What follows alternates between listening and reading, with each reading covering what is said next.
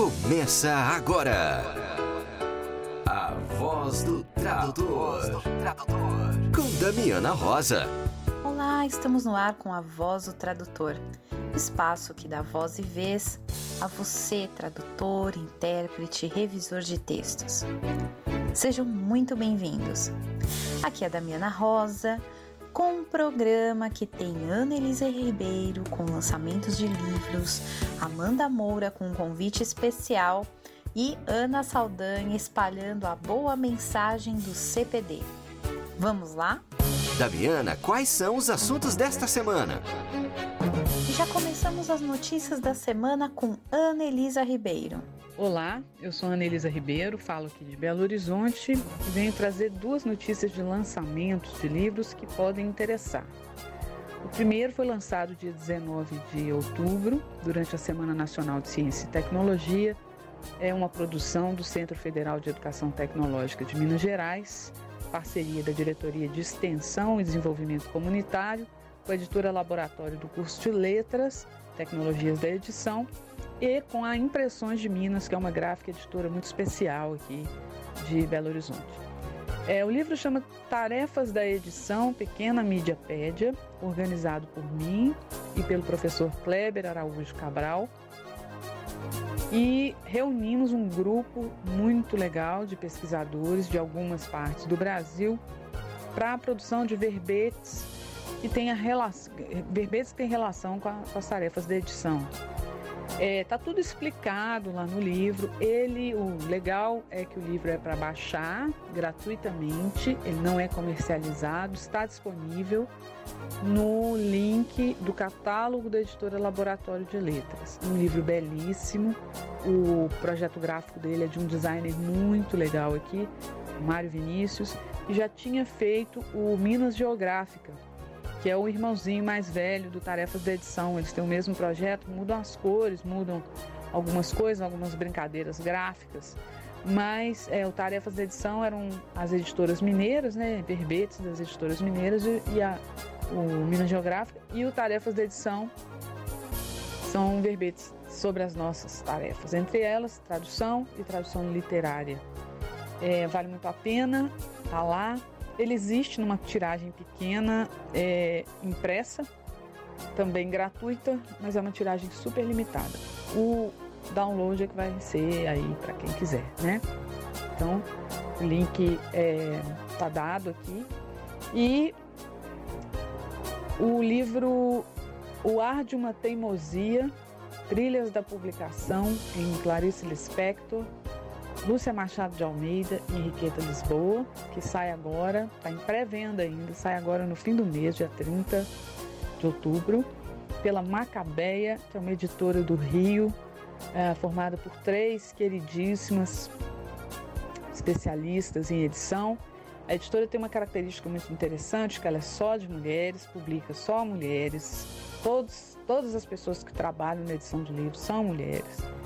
E esse livro é resultado de algumas pesquisas de um estágio pós-doutoral é, que eu fiz na UFMG e em, em alguns outros estudos, é uma reunião de trabalhos sobre como essas escritoras do século XX conseguiam publicar, quem eram suas redes intelectuais, com quem que elas conversavam, o que, que elas percebiam quando seus livros eram lançados, como que elas faziam para eles chegarem nas editoras, quais editoras, quando chegavam, que recepção tinham, o que, que elas pensavam sobre isso, e isso foi feito é, recolhendo, examinando a correspondência delas. Né? Na, no caso da Clarice Lispector, uma parte da correspondência já publicada, e no caso da Lúcia Machado e da Henriqueta Lisboa, a correspondência primária, né? o acervo que está na, na UFMG.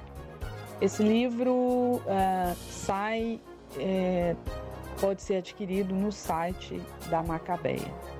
Então, tomara que seja legal para alguns, algumas colegas. Muito obrigada. Agora vamos ouvir a nossa colega Amanda Moura, que tem um convite especial para você. Olá, colegas tradutores e tradutoras. Espero que estejam todos bem. Na próxima quarta-feira, dia 4, às 18 horas, eu vou participar do quinto seminário de pesquisa do programa de pós-graduação em estudos da tradução da Universidade Federal do Ceará. Este evento ele é online, totalmente gratuito, e para se inscrever basta acessar a página do programa, que é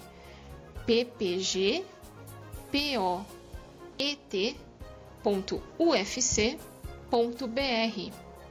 Lá vocês vão encontrar uma página específica deste seminário acadêmico. Este seminário tem uma programação muito interessante em que a tradução literária estará em foco. E este será o tema da minha palestra: as especificidades da tradução de um livro.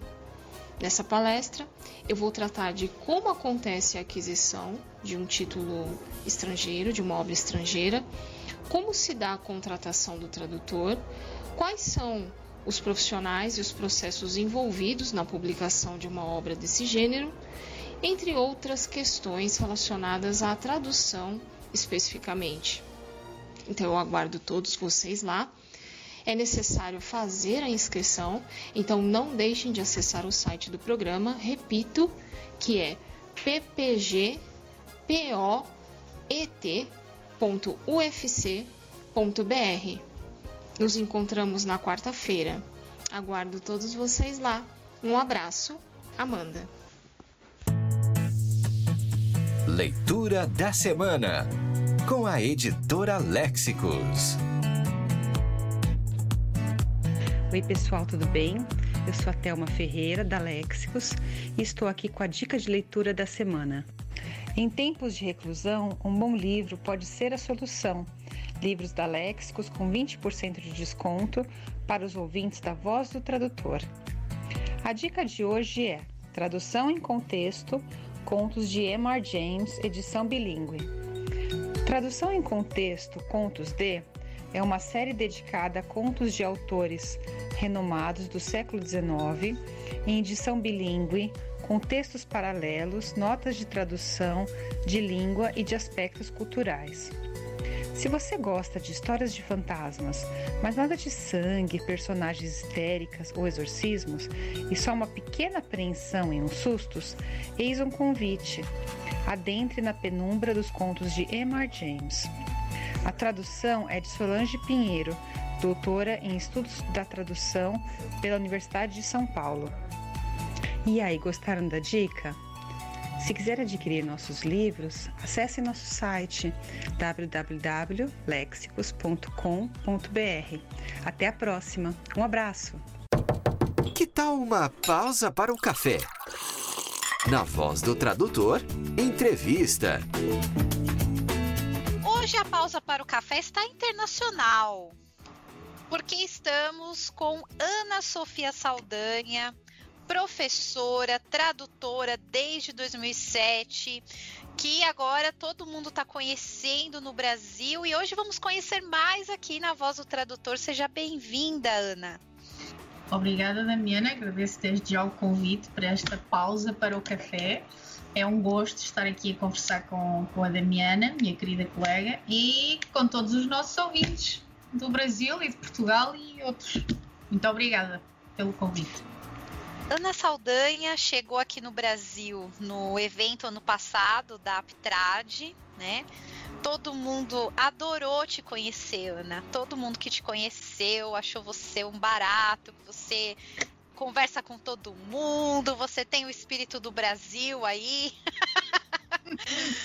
né? Mas Ana, eu queria apresentar hoje o lado, né, um outro lado da Ana Saldanha. Eu queria que você contasse um pouco da sua história, como que você uh, se tornou tradutora, como que isso chegou na sua vida, como você se descobriu tradutora.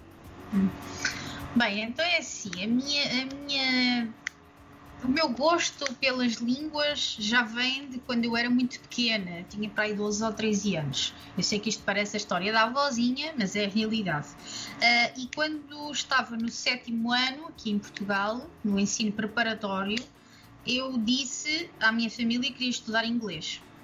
Uh, e imediatamente a minha mãe colocou-me a estudar no Instituto de Inglês.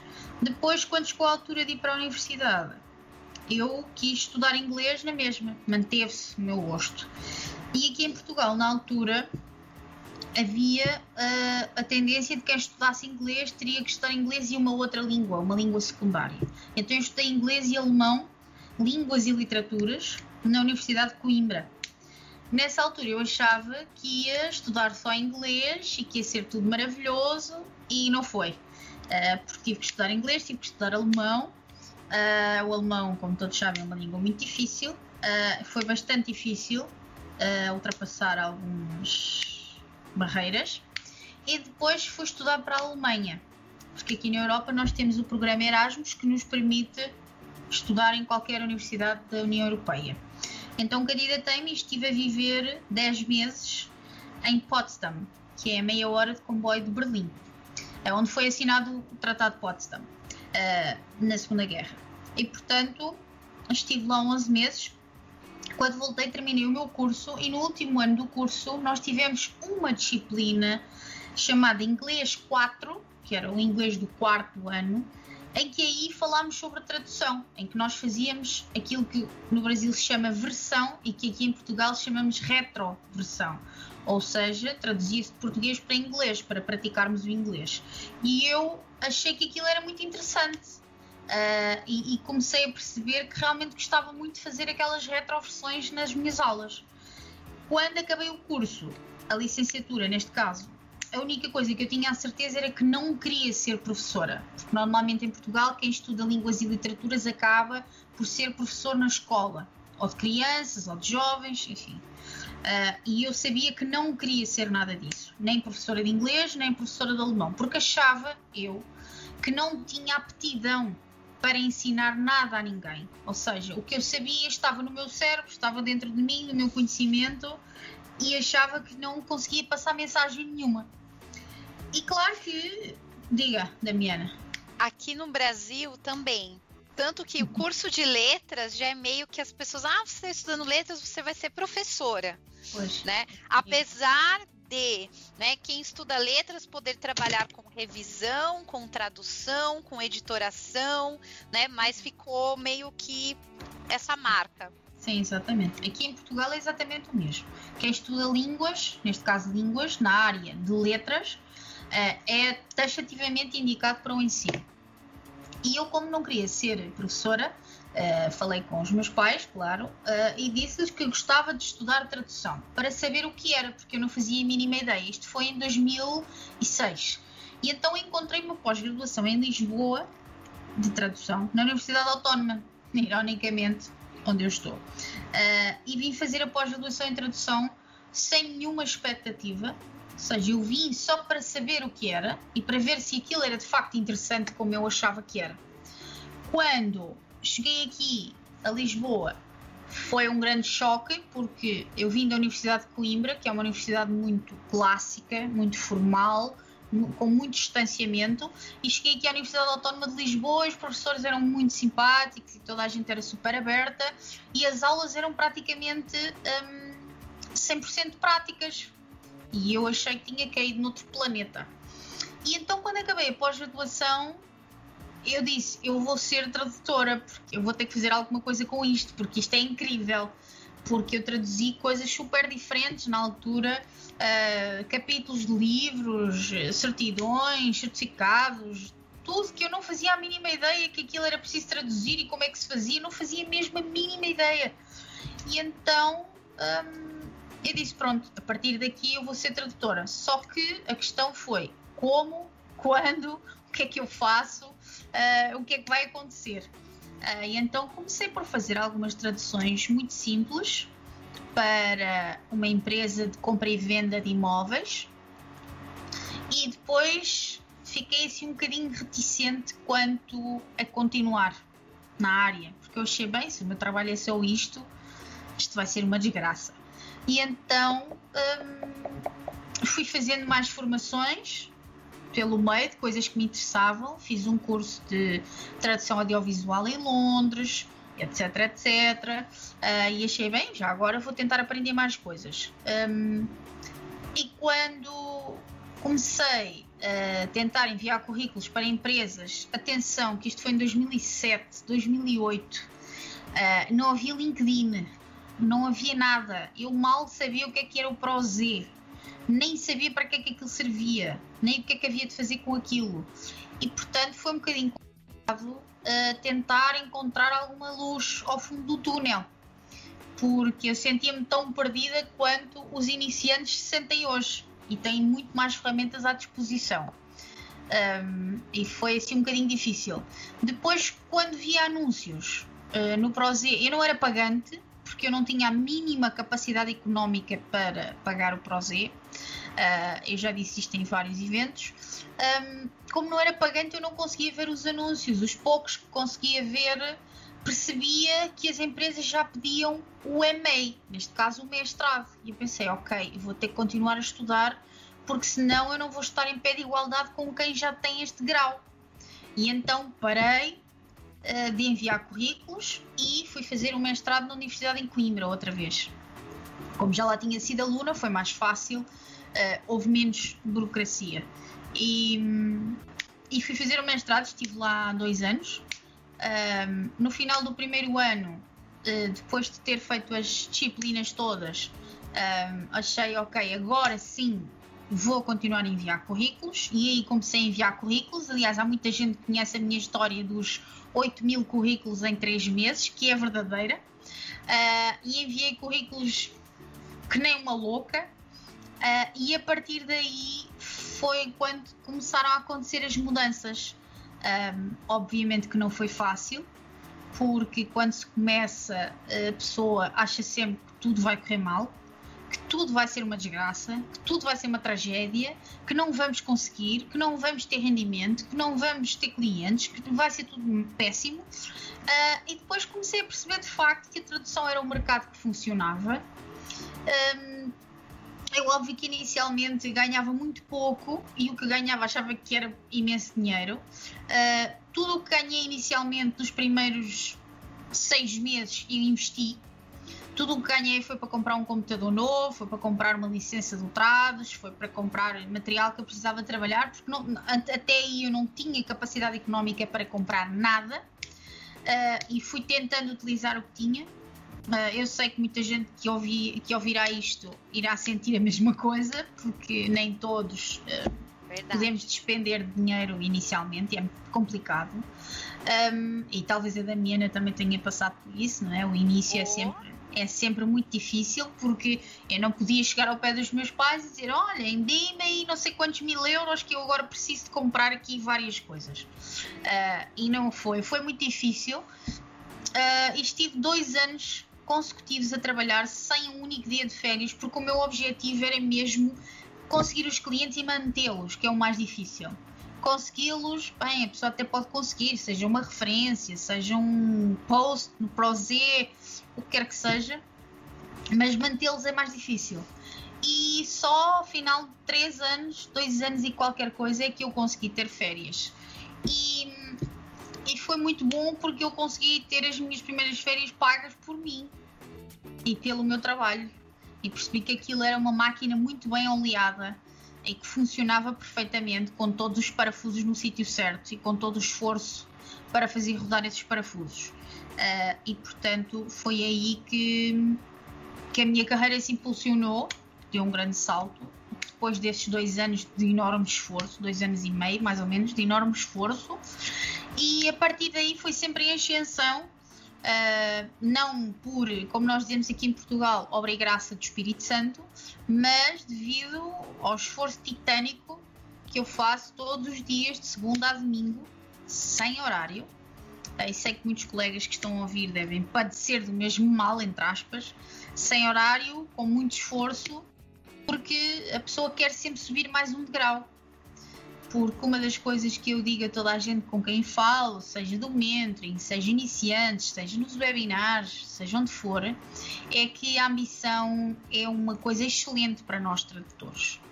Porque eu costumo dar um exemplo um bocadinho parvo, se assim se pode dizer, mas que é engraçado, que eu digo sempre aos meus alunos e a todas as pessoas: se eu posso andar de Mercedes, não vou andar num carro de uma marca mais barata.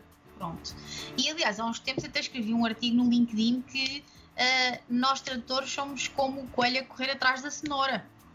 Porque é assim que temos que, que, que agir, porque senão eu posso dizer, por exemplo, quando tenho um projeto grande, um, foco-me às vezes no lucro, porque são tantas horas e tantos dias a fazer a mesma coisa que a pessoa fica louca. Eu traduzo de inglês e espanhol para português de Portugal um, e, e, há muito trabalho de facto. Assim, portanto, para quem me está a ouvir, há muito trabalho uh, e o mercado está a melhorar já.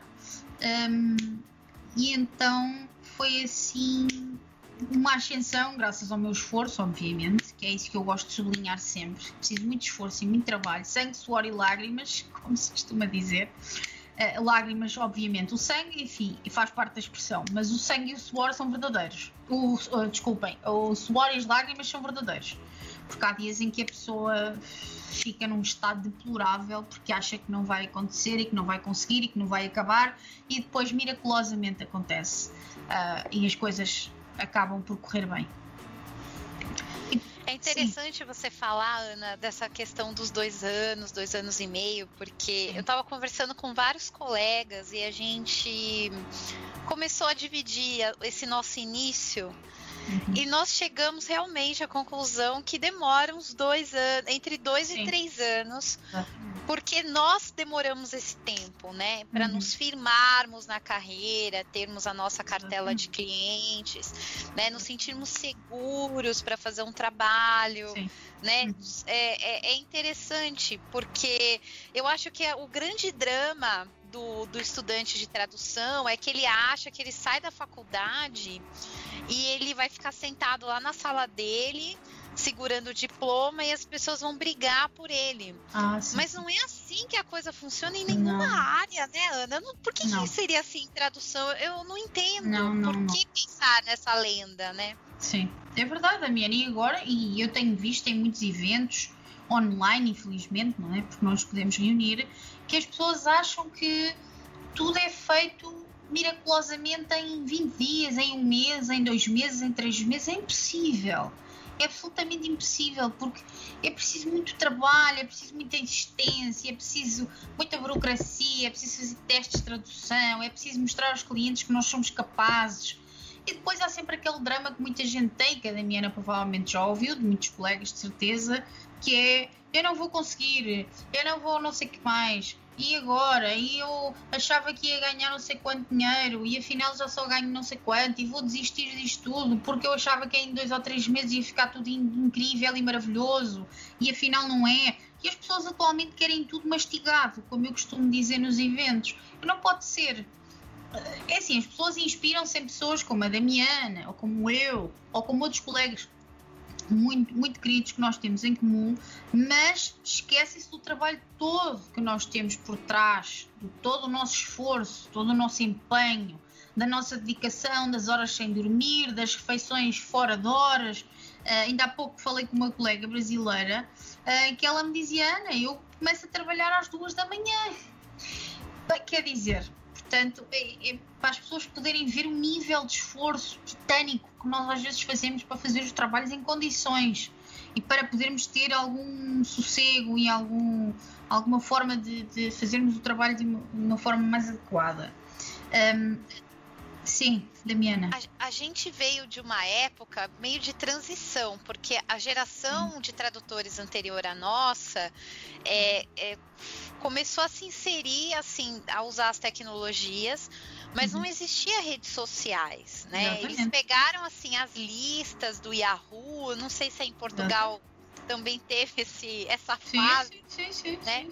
Sim, é, e uh, a gente já, já começou na era do Facebook, né, Ana? Eu só comecei a ter Facebook da minha em 2000 e não sei quantos. Já o Facebook andava para aí há tempos. Eu, Mas nem tinha nada disso. Eu, quando eu comecei a traduzir, já existia o Facebook. Eu nem fazia ideia do que era. Sequer, nem fazia ideia de como é que era, nem onde é que se ia buscar, nada, não fazia ideia de nada, mim. Eu mal conhecia o Skype. Eu instalei o Skype uma vez numa aula de mestrado com a professora Josélia Neves, porque ela pediu-nos para nós instalarmos o Skype, porque ela convidou o professor Jeremy Monday que escreveu o livro Introducing Translation Studies, que é incrível já agora, um, que convidou para uma aula nossa. Então ela queria que nós falássemos com ele no Skype. E então foi aí que eu fiquei a saber o que, é que era o Skype. Portanto, Damiana, isto foi em 2010 para aí. Portanto, está a ver. Só há 10 anos é que eu sei o que é o Skype.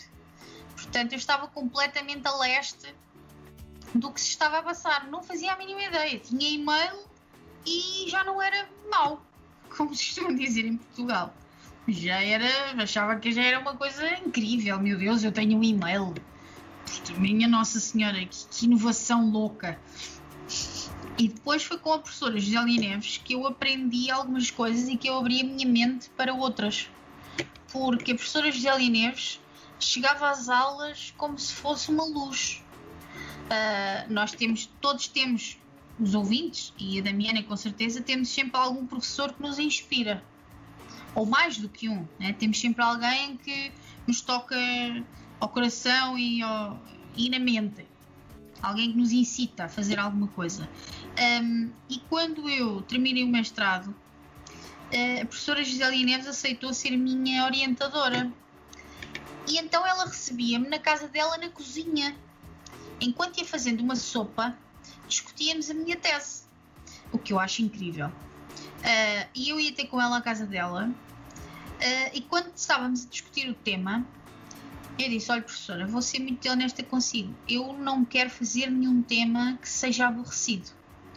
Porque se é para fazer mais uma tese sobre o Shakespeare ou sobre outra coisa qualquer que me vai fazer andar aqui não sei quantos meses a sofrer, eu não quero. E a professora Gisele Inês olhou para mim e disse: Ana faz o tema que a Ana quiser. Desde que a Ana goste daquilo que está a fazer. E eu escolhi um tema que muita gente já sabe, que é a tradução de calão e linguagem tabu de inglês para português de Portugal, baseado num livro que eu aconselho toda a gente a ler, que é o The Love Hexagon, do William Sutcliffe. Não sei se está traduzido no Brasil, em Portugal não está. Uh, e a professora Gisele, entre aspas, deixou-me fazer sobre aquilo que eu gostava e assumiu aquele trabalho comigo e ajudou-me uh, e eu consegui. Uh, porque houve uma altura em que eu achei que, que ia desistir, não estava a aguentar. Uh, e ela disse: Não, não, você não vai desistir. Você vai até ao fim você vai acabar isto porque você tem outras coisas para fazer na sua vida. E eu sei que você vai fazer outras coisas e que vai ser incrível. E você não vai desistir nada. E eu não desisti. Uh, e a seguir ao mestrado, uh, a ter obtido o grau, obviamente, à defesa oral, tive um. Não sei, um, uma descarga emocional porque foram muitos meses a lidar com aquele tema e foi graças à professora Gisele Neves que eu estou onde estou. Uma das obreiras da minha carreira é a professora Gisele Neves, porque se eu tivesse desistido na altura não estaria onde estou agora. Uh, e quando acabei o mestrado, uh, achei que, ok, não vou escrever mais nada, não me apetece escrever mais nada, já estou cansada, isto é muito trabalho, vou me dedicar à tradução. Um, e em 2015 comecei a ser palestrante em conferências. Uh, achei engraçado uma conferência que havia em Itália sobre o tabu e enviei o meu paper para, para a conferência sobre exatamente a minha tese de mestrado e fui aceite, que eu achei que nunca iria acontecer. Uh, e quando fui aceite, achei que aquilo tinha sido um erro qualquer, então confirmei para aí duas vezes que aquilo era mesmo para mim. Uh, e fui à Itália falar à conferência e gostei imenso. E a partir daí nunca mais parei nas conferências por todo o mundo. E faz parte do CPD, que é uma coisa que, que eu falarei depois. Um, e portanto, em 2015 tive contacto com a TRAD e com o mentoring. Chegou-me um convite. Eu era apenas uma associada, nada mais, como qualquer outro colega meu um, e recebi um e-mail a perguntar se eu queria ser mentora. E a minha pergunta foi: Ok, eu primeiro preciso saber o que é, que é ser mentor de alguém. Portanto, eu não fazia a mínima ideia que aqui na Europa há mais uma cultura de coaching e não de mentoring. Uh, e eu disse: Ok, tudo bem, se me explicarem o que é que eu tenho que fazer, eu posso tentar ajudar. Um, e disseram: Olha, só tens de tentar orientar pessoas que querem começar a carreira de tradução. Eu disse, mas eu orientar alguém Mas eu não sei orientar ninguém. Uh, não, experimentas um, uma pessoa e depois vês o resultado. E se vires que não queres continuar, não continuas. Eu experimentei uma pessoa e depois experimentei a segunda e a terceira e a quarta e vou para aí na décima quarta ou na décima quinta ou assim. E quase e todas as pessoas trabalham em tradução e não trabalhavam.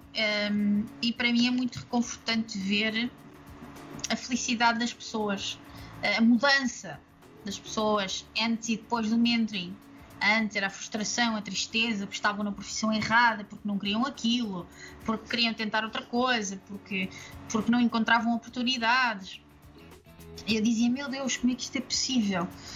Um, e, e, coloquei as pessoas todas a trabalhar. Uh, o que para mim foi muito bom. Muito bom mesmo. Sim, Ana, Agora, Sim. vamos entrar na polêmica agora. Vai, vamos, vamos pegar o espírito dos debates. Força, força, força, força. que é o que é o mentoring? Porque aqui tá uma confusão lascada. Uhum. Do pessoal achando que ah, você ter um mentor é você ter uma pessoa que vai carregar você nas costas, que vai fazer orçamento para você, que vai achar o cliente, que vai fazer toda a parte chata da, da, do trabalho e você só uhum. vai ficar sentado traduzindo, né? É, eu queria muito que você falasse é, a respeito dessa confusão que existe Sim. Com a figura do mentor como um mito, um pai, um não sei, tudo menos um mentor, sabe? Exatamente. Sim. Uh, o meu contacto com o mentoring começou aí, como eu expliquei. Um, e, e, eu comecei a perceber de facto que o mentoring funciona. Mas primeiro as pessoas têm que entender que mentoring não é coaching e coaching não é mentoring. Eu sei que no Brasil também há uma grande cultura de coaching, portanto acho importante explicar às pessoas que o coaching é apenas um conjunto de regras que é fornecido por alguém que tirou um curso de coaching e que vai dizer agora você vai usar estas regras e sua carreira vai ser linda e fantástica independentemente da área em que a pessoa trabalha. Eu posso ser, uh, se eu for coach, eu posso ser coach de engenheiros e eu não percebo nada de engenharia, porque aquelas ferramentas são universais para todos. O mentoring não é assim. E eu gostava de ressaltar que o mentoring só pode ser realizado por pessoas que tenham experiência na área em que vão fazer mentoring. Ou seja, eu sou mentora de tradutores, não posso ser mentora de médicos, porque eu não sou médica, eu não percebo nada de medicina, portanto não posso orientar uma carreira de um médico. Portanto, é muito importante tenham isso em conta. O mentoring só pode ser realizado por mentores da área da tradução. De preferência, pessoas com experiência, com idoneidade, com ética e com uh, capacidade para passarem uma mensagem. Porque nem toda a gente pode ser mentor. Podem tentar, mas nem toda a gente consegue. Porque o mentoring é uma coisa que vem de nós ok? Vem de nós próprios. E, portanto, ou somos ou não somos, temos capacidade ou não temos. Não é uma coisa que se aprende, não é uma coisa que se lê um livro e se torna mentor e já está. Uh, quanto àquilo que a Damiana acabou de dizer, das pessoas acharem que o mentoring é terem a comidinha toda feita, não é. As pessoas que estão a ouvir esta pausa para o café com a minha querida colega Damiana, por favor notem, principalmente iniciantes, mentorados, o que quer que seja, que os mentores não têm que andar com ninguém às costas, os mentores não têm que fazer testes de tradução, os mentores não têm que fazer orçamentos, os mentores não têm que fazer revisão de testes, não têm nada. O que os mentores fazem, os verdadeiros, é dar orientações profissionais que a pessoa segue ou não segue. Tem o livre-arbítrio de não as querer seguir, obviamente. Uh, e essas orientações são baseadas na experiência pessoal do mentor, nas barreiras que encontrou, nos altos e baixos, nas frustrações, nas felicidades, nas tristezas, nos esforços e pode dizer uma coisa do género: olha, comigo aconteceu assim. A minha solução foi esta. Agora você é que sabe. É você que escolhe qual é o seu caminho. O mentoring não é o que nós acabámos de dizer, que a Damiana também tinha dito há pouco. Um mentor é apenas um orientador profissional que dá dicas, que dá informações, que ajuda.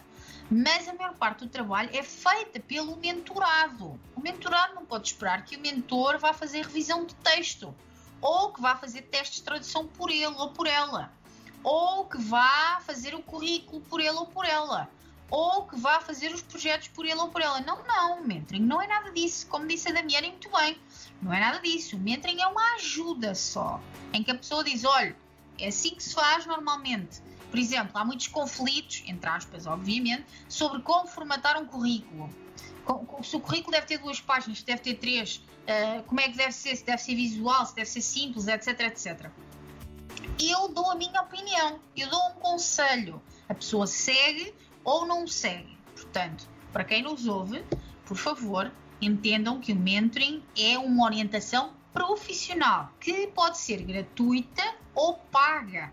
Aliás, se forem consultar os programas de mentoring da Aptrad ou da Abrates, os meus ou de colegas minhas, que também têm, uh, ou colegas meus, há programas pagos, há programas gratuitos e os programas são uma orientação apenas. Não é levar as pessoas ao colo, porque as pessoas têm que saber atravessar os mares e marés sozinhas e a remar com força dos braços, não à espera que outra pessoa faça o esforço por elas. Okay? E mesmo assim, aproveito para dizer que, que hoje em dia há mentoring. Quando eu comecei, a Damiana começou e outros colegas, não havia nada disto. Portanto, Era tudo mato.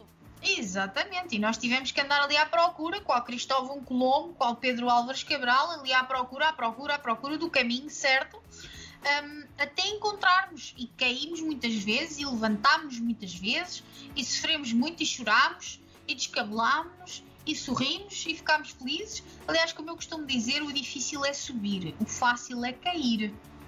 Porque a pessoa sobe com esforço e de vez em quando senta-se nos degraus, descansa um bocadinho e depois continua o esforço e sobe, e sobe, e sobe. Mas pode chegar lá acima e estar lá alguém, dar um empurrão e a pessoa cai pela escada abaixo. Ou pode tropeçar e cair. Portanto, muita atenção com essa temática do mentoring. Obrigada, Damiana, por levantar esse pequeno problema, entre aspas, que não é um problema, mas que sim, de facto, há muita gente atualmente que acha que o mentor tem que ser quase como um trabalhador, tem que trabalhar pela pessoa e não é assim. O mentoring não é isso, Damiana, de facto. Mentor era a minha avó, que dizia: estude, minha filha, e pense com a sua cabeça. Exatamente. Isso também é verdade. Isso também é verdade. Claro que sempre toda a gente responde a mesma coisa. A pessoa, a primeira mentora da vida de toda a gente é a mãe. Pronto. Pessoalmente é sempre a mãe, que é sempre a mentora, que é a pessoa que nos dá a luz, é a pessoa que nos ensina tudo, é a pessoa que nos ajuda, que está lá sempre para nós. O mentoring uh, também é uma ajuda e é alguém que está lá para nós durante um tempo limitado, mas quando acaba esse prazo do programa de mentoring, não indica que as pessoas vão cortar a comunicação. Os meus mentorados todos os dias me enviam mensagens no WhatsApp, me enviam e-mails a pedir ajuda com coisas. Portanto, é uma ligação que fica, mas não é uma ligação de trabalho uh, em que o mentor tem que fazer o trabalho do mentorado. Pronto. Obrigada por ter falado no tema, Damiana. É, porque tem uma ideia do milagre, né? Eu ah, acho. Sim, não há milagres. Não há milagres. O problema, é. Damiana, do milagre nasce. Uh, de algumas, de algumas publicidades, assim, sequer algum marketing que existe principalmente no Brasil, de pessoas que, que dizem que vão fazer milagres em três meses, em dois meses, em um mês e, e torne-se tradutor e faça e não sei o que mais, e isso não existe. Isso não é verdade. Para todas as pessoas que estão a ouvir, isso não existe, isso não é verdade. Reitero aquilo que acabei de dizer. Muita atenção e muito cuidado com o mentoring onde se propõe trabalhar Pronto, fica só o meu aviso. Aproveito este canal que a Damiana me está a dar, este espaço, para avisar as pessoas para terem muito cuidado. Uh, onde fazem mentoring, as orientações que recebem, as indicações que recebem. Muitas informações não são verdadeiras, são coisas completamente desfasadas da realidade e, portanto, porque não sou só eu que digo isto, eu falo com outros colegas e as informações que os meus colegas me dão são iguais às minhas. Portanto, se há uma pessoa contra toda a gente, ou uma ou várias, contra toda a gente, diz coisas desfasadas da realidade de todos os outros, é bem complicado a pessoa entender o que é que se passa ali, né? Portanto, era isso também. Agora, sim. Como que veio na sua vida o doutorado? E eu queria que você comentasse sobre o tema do seu doutorado, porque é super é. interessante. Ok. Bem, é assim, eu tentei fazer um doutorado. Eu percebi. Vamos lá ver. Eu não ia fazer doutorado nenhum porque o doutorado implica muita dedicação, muito tempo. E implicava escrever outra tese. E eu disse: não, eu não vou fazer, eu recuso-me a fazer, recuso-me. Não vou gastar dois ou três anos da minha vida com isto, não vou. Só que é verdade, eu dizia: não, eu recuso-me. A minha mãe dizia: mas tens que fazer, mas tens que fazer porque é importante. Eu disse: não, eu não vou gastar mais tempo a escrever coisas, porque eu não quero. E insistia veementemente que não queria. Só que, na minha experiência de speaker, ou palestrantes, como vocês dizem no Brasil, nas conferências, eu percebi que o tema do mentoring, que é o tema sobre o qual eu mais falo, em conferências principalmente de tradução, didática da tradução, educação superior e educação, eu percebi que era um tema que toda a gente adorava e toda a gente achava super interessante. E no final tinha um monte de alunos à volta da secretária a perguntar-me e a dizer-me: Ah, eu sofro das mesmas frustrações que a Ana acabou de falar agora. E eu, muito obrigada, isto é uma luz e não sei o que mais. E os meus colegas professores, porque eu desde 2014 que dou aulas na Universidade Autónoma de Lisboa, na pós-graduação em tradução, a convite da professora Isabel Silva, que também muita gente já conhece no Brasil, uh, onde eu fui aluna, portanto voltei para lá e deu aulas lá desde 2014. Um, os professores, meus colegas, diziam: Ai, acho ótima a sua ideia, mas era só isto, porque eu acho que não me levavam muito a sério. Diziam que era maravilhoso, ai, um mentoring, ai, que lindo, ai, que fantástico, mas faltavam-me aquelas três letrinhas antes do meu nome, que é o PH.D, PhD, uh, ou o doutora por extenso. Uh, eu sou um bocadinho anti-títulos, Uh, aliás, há muita gente que conhece a minha opinião. Eu acho que um doutorado não me vai tornar melhor ou pior profissional, ou melhor ou pior professora. Mas, uh, como a Damiana me perguntou de onde é que veio o meu doutorado, veio exatamente essa frustração de os meus colegas da academia não me levarem a sério e dizerem que eu sou muito querida e muito simpática, mas pronto, era só. Uh, e eu quero que as pessoas me levem a sério. E em 2016 fui para um doutorado aqui em Portugal de tradução e hum, linguística. Uh, e depois percebi que aquilo era mais linguística do que tradução. E depois saí. E depois disse: Pronto, agora é que eu vou desistir mesmo, não vou fazer mais nada, porque isto realmente Deus me livre. Mas depois surgiu a oportunidade, uh, numas pesquisas que eu fiz no Google, da Universidade de Vigo, e vi que o doutoramento deles era online. Já foi antes da pandemia, mas fiquei super feliz. Pensei, bem, ainda bem que não tenho que ir para a Espanha. Um, e quando enviei um e-mail a dizer: Olhem, o meu nome é não sei quê, sou assim, sou assado, expliquei toda a minha carreira e disse: O meu objetivo é fazer sobre este tema e não sobre outro, seja mentoring como ferramenta para colocar tradutores a trabalhar no mercado profissional, que deve ser utilizada nas universidades. A resposta não demorou nem 24 horas. Eu tive uma resposta do diretor do doutoramento da Universidade de Viga dizer-me: Ana, o seu tema é incrível, já temos uma orientadora para si, que é a professora Fulana Tal, uh, e acabou o prazo de matrícula, mas você pode se matricular amanhã, tem um dia extra para se matricular. E eu fiquei, meu Deus, que é isto? Uau! Fica, Estava escrito fica... nas estrelas. Não, eu fiquei. Eu, eu, é verdade, Damiana. Eu inicialmente achei que eles iam achar que era um tema completamente louco.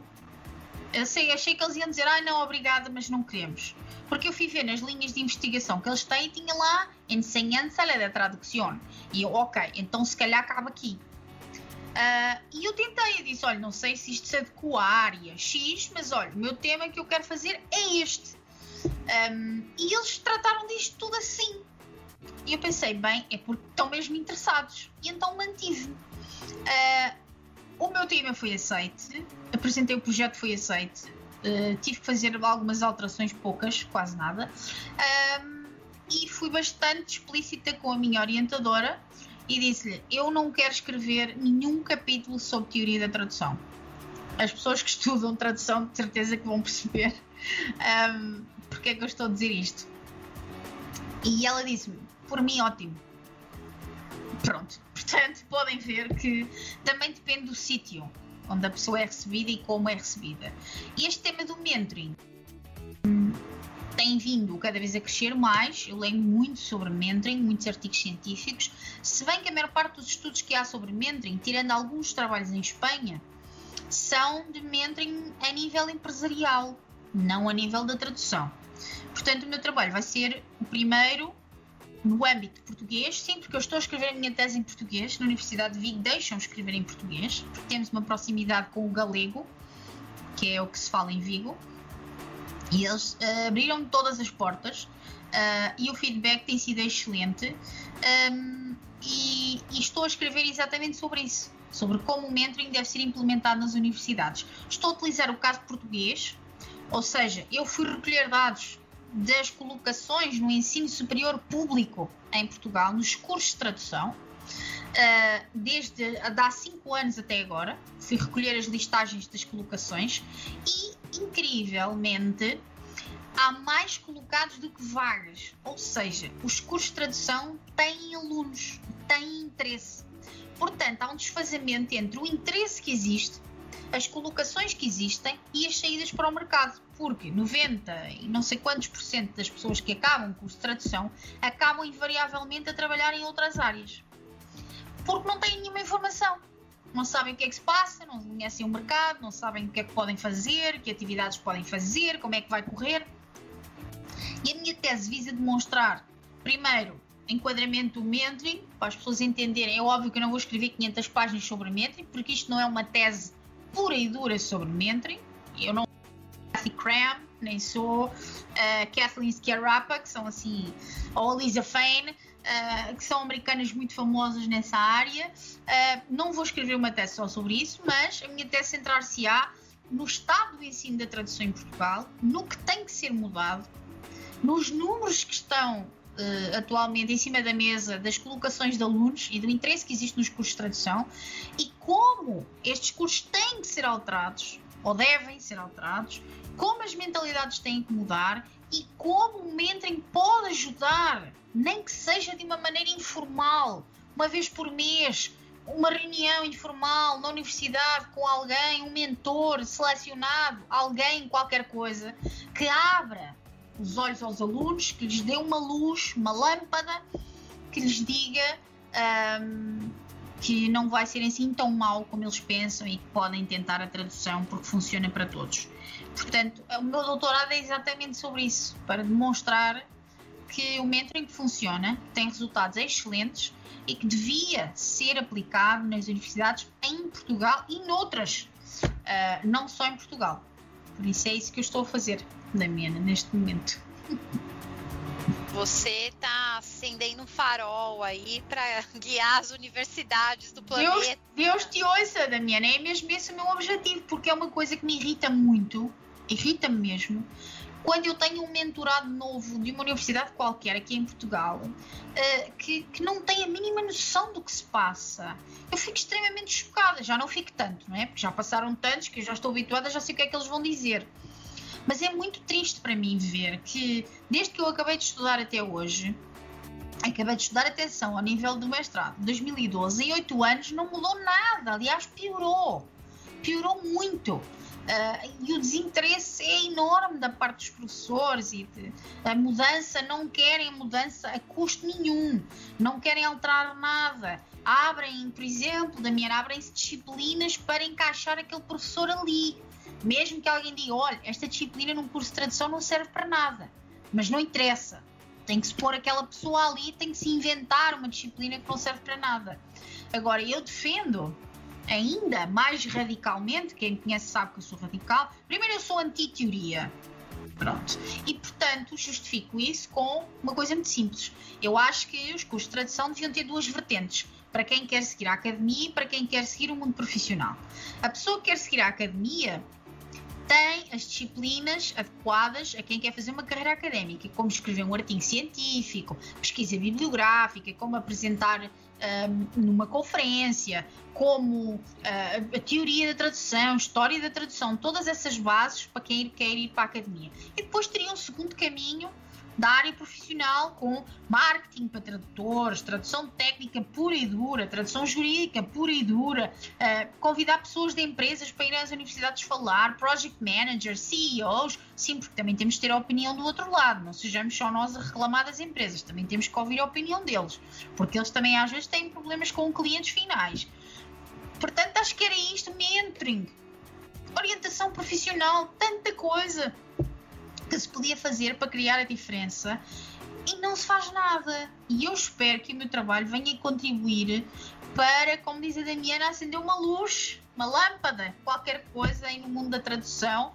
Pode ser até que chegue ao Brasil, espero que sim. Ah, já tá chegando, viu? Já tá chegando. espero que sim, espero que sim. Agora vamos às perguntas práticas. Estou ouvindo essa entrevista, estou apaixonado pela Ana Saldanha, eu quero ser mentorado dela. Como que faz? Olha, minha, é muito simples, é só procurar no LinkedIn, se quiser, ou escrever um e-mail para anasofiasaldanha.mentoring.gmail.com ou escolher-me como mentora através da Aptrad. Da Abrates já não, porque eu não faço parte da Abrates, mas tem essas duas maneiras de, de, três maneiras de me contactar. Ao LinkedIn, escrevem-me uma mensagem ou me escrevem para o e-mail que eu indiquei, anasofiasaldanha.mentoring.gmail.com um, ou me contactam através da Aptrad, se forem associados da Aptrad, claro. São essas as formas que me podem contactar, através das quais me podem contactar. E você tem um projeto super legal de webinars na Autonoma Sim. Academy. Eu queria que você falasse um pouquinho sobre esse projeto. Tem muita gente que tem dúvida, Ana, de ai meu Deus, eu sou brasileira, eu posso participar. Oh, meu Deus. Ai meu Deus, é pago, não é? Como é que não. funciona? Bem, então é assim, Damiana. Eh, eu comecei este projeto dos webinars lá atrás, em 2014, quando eu comecei a dar aulas na Autónoma. Se bem que inicialmente os webinars eram apenas para os nossos alunos. Uh, mas uh, há, uns, de há uns anos esta parte eu percebi que em Portugal não havia nada. Webinars, cursos, nada. Uh, e eu achei que seria interessante abrir à população de Portugal, da tradução, obviamente.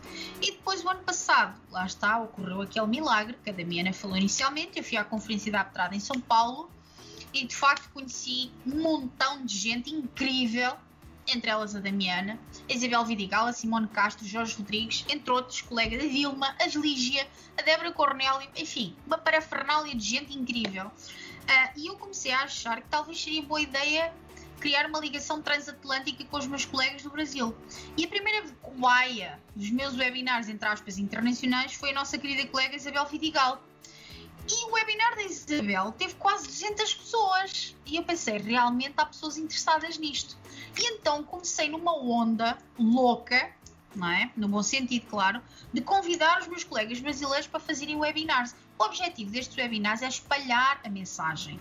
Okay? Eu não sou nenhum profeta, mas é espalhar a mensagem de várias temáticas ligadas à tradução: audiodescrição, legendagem, marketing, alavancagem de carreira, CPD. Não se esqueçam eh, que o CPD eh, faz parte da carreira de um tradutor. CPD, digo Continuous Professional Development, desenvolvimento profissional contínuo. E o mentoring, os webinars, os cursos, eh, os debates, tudo aquilo que vocês fazem, que toda a gente faz extra, o trabalho, faz parte do CPD e é muito importante o CPD. Aliás, aqui na Europa, por exemplo, não sei se no Brasil tem, mas aqui na Europa já há empresas a certificar CPD para as pessoas que dão formação ou que fazem mentoring poderem ser certificadas, por exemplo. Portanto, já podem ver o nível de importância do CPD. Um, os webinars são gratuitos, sempre. São universais. Já tivemos pessoas da Colômbia, do Peru, da Espanha, da França, da Itália, Portugal, do Brasil, enfim, dos Estados Unidos. Tanta gente online toda a gente pode assistir, só tem que ir à página web da Autónoma Academy, procurar a pós-graduação em tradução e depois dentro dessa página encontrarão um link que os liga aos webinars. Nos webinars tem lá os títulos, a hora, atenção que é sempre às 18 horas de Lisboa e da minha agora aqui vou fazer um parênteses muito importante para os colegas do Brasil. A hora em Portugal mudou e neste momento temos 3 horas de diferença para, para o Brasil, está bem? Portanto, os webinars são às 18 horas de Portugal, às 15 horas do Brasil. Ok? Não se esqueçam, por oh, favor, não quero que percam nada. Eu vou fazer aqui um parênteses, gente. Força. Entra lá no Google, põe hora agora Lisboa. Vem um reloginho ah, okay. lá. Né? Aí então, os colegas estão no Brasil, a gente tem os ouvintes também da Rádio Achei USA, que nos acompanham uhum. lá da Flórida, tá? Uhum. É o horário de Lisboa. Coloca lá, hora agora em Lisboa, vocês já vão ver a diferença de horário. Também gente, é uma boa solução. Mundo globalizado, gente. Sim, sim, a, sim. Gente tem que, a gente tem que. Já está mais do que na hora de entender que as horas são diferentes. Sim, Porque eu vejo o pessoal fazendo uma confusão, né, Ana? sim, Esse horário, sim, sim, entra sim, sim. atrasado. Porque entra as pessoas-.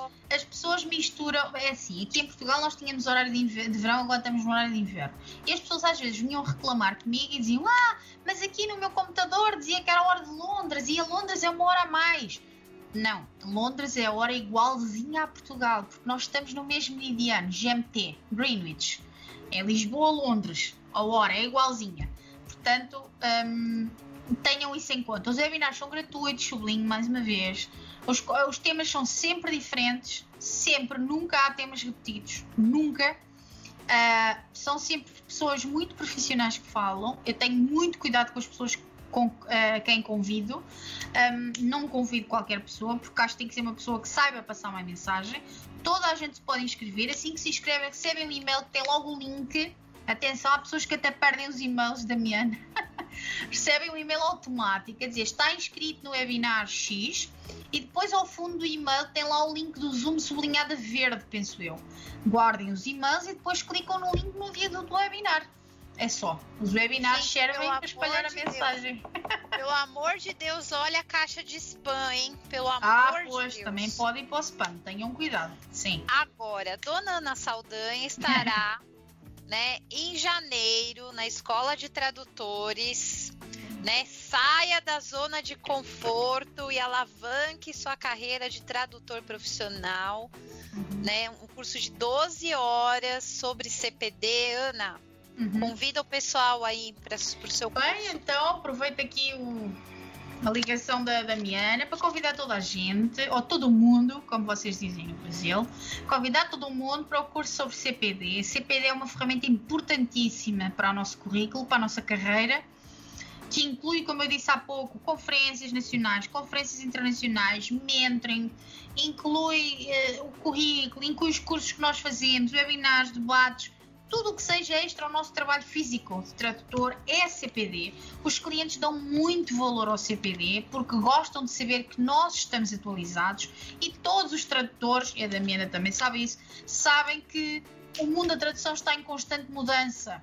Os softwares estão sempre a mudar, eh, os programas para, para fazer legendagem estão sempre a mudar, há sempre uma novidade, está sempre a sair novas versões, eh, as, as tarefas vão mudando, os clientes também mudam, a pressão também aumenta. O nosso CPD é a nossa base, é uma coisa que nós temos que construir com muito esforço, muito investimento, mas o investimento volta para nós. É isso que eu quero que as pessoas saibam. Há muita bibliografia sobre CPD, aliás, eu vou falar sobre isso. Há um livro incrível que eu vou apresentar no curso sobre CPD que eu li em duas ou três horas, porque o livro é excelente e tem muitas informações que nos fazem abrir os olhos sobre a importância do CPD na nossa carreira. Por isso, espero que apareçam no curso. Vai ser incrível. Por favor, pessoas de todo o mundo, Brasil, Portugal, planeta Terra, apareçam, que o curso vai ser muito, muito interessante e é uma forma de nós podermos trocar ideias e falarmos sobre este tema tão importante que é o CPD, que aqui na Europa está com um, um alcance enorme, CPD, muito, muito, muito grande. Portanto, não percam esta oportunidade através da Escola de Tradutores. Eh, É um gosto trabalhar com a Escola de Tradutores e, portanto, apareçam, por favor, porque vai ser muito bom. Então, você aí que está ouvindo, não sabe o que é CPD? Já garante lá a sua inscrição lá na Escola de Tradutores. Ana, muito obrigada por você ter aberto aí um espacinho na sua agenda, vir conversar com a gente. A gente fica muito feliz de te receber aqui. Eu espero realmente te encontrar pessoalmente no Profit de 2021. Sim, sim. né? Sim, está um passa- agendado já. Um passarinho já me contou que você vai vir para participar, se Deus quiser, sem coronavírus, né? Sim, exatamente. É, então, Sim, é, espero poder encontrar com você para a gente fazer um café é, pessoalmente lá no coffee break do, do Claro, que sim, claro que sim.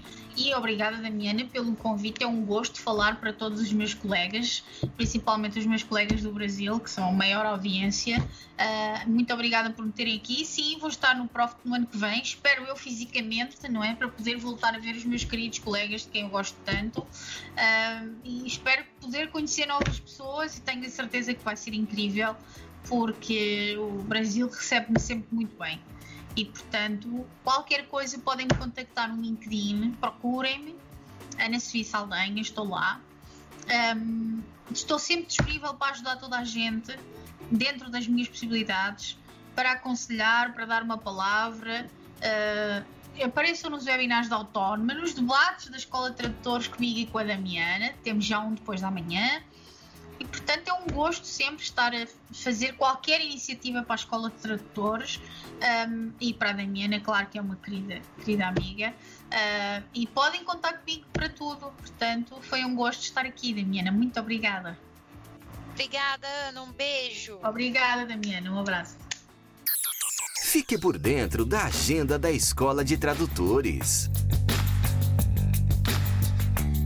Dia 6 de novembro começa a Introdução à Interpretação de Conferência, curso em parceria com a Interpret to Be, destinado a todos os tradutores, independente do seu par linguístico.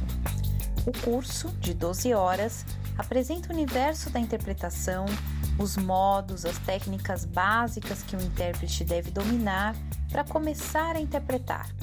É a oportunidade sua que nunca interpretou em conhecer a interpretação, tirar dúvidas, experimentar através de atividades práticas que vão te ajudar a definir se este é ou não é um caminho para você. Dia 10 de novembro, Marli Tog chega com tradução de abstracts, inglês e tradução de língua inglesa para fins acadêmicos.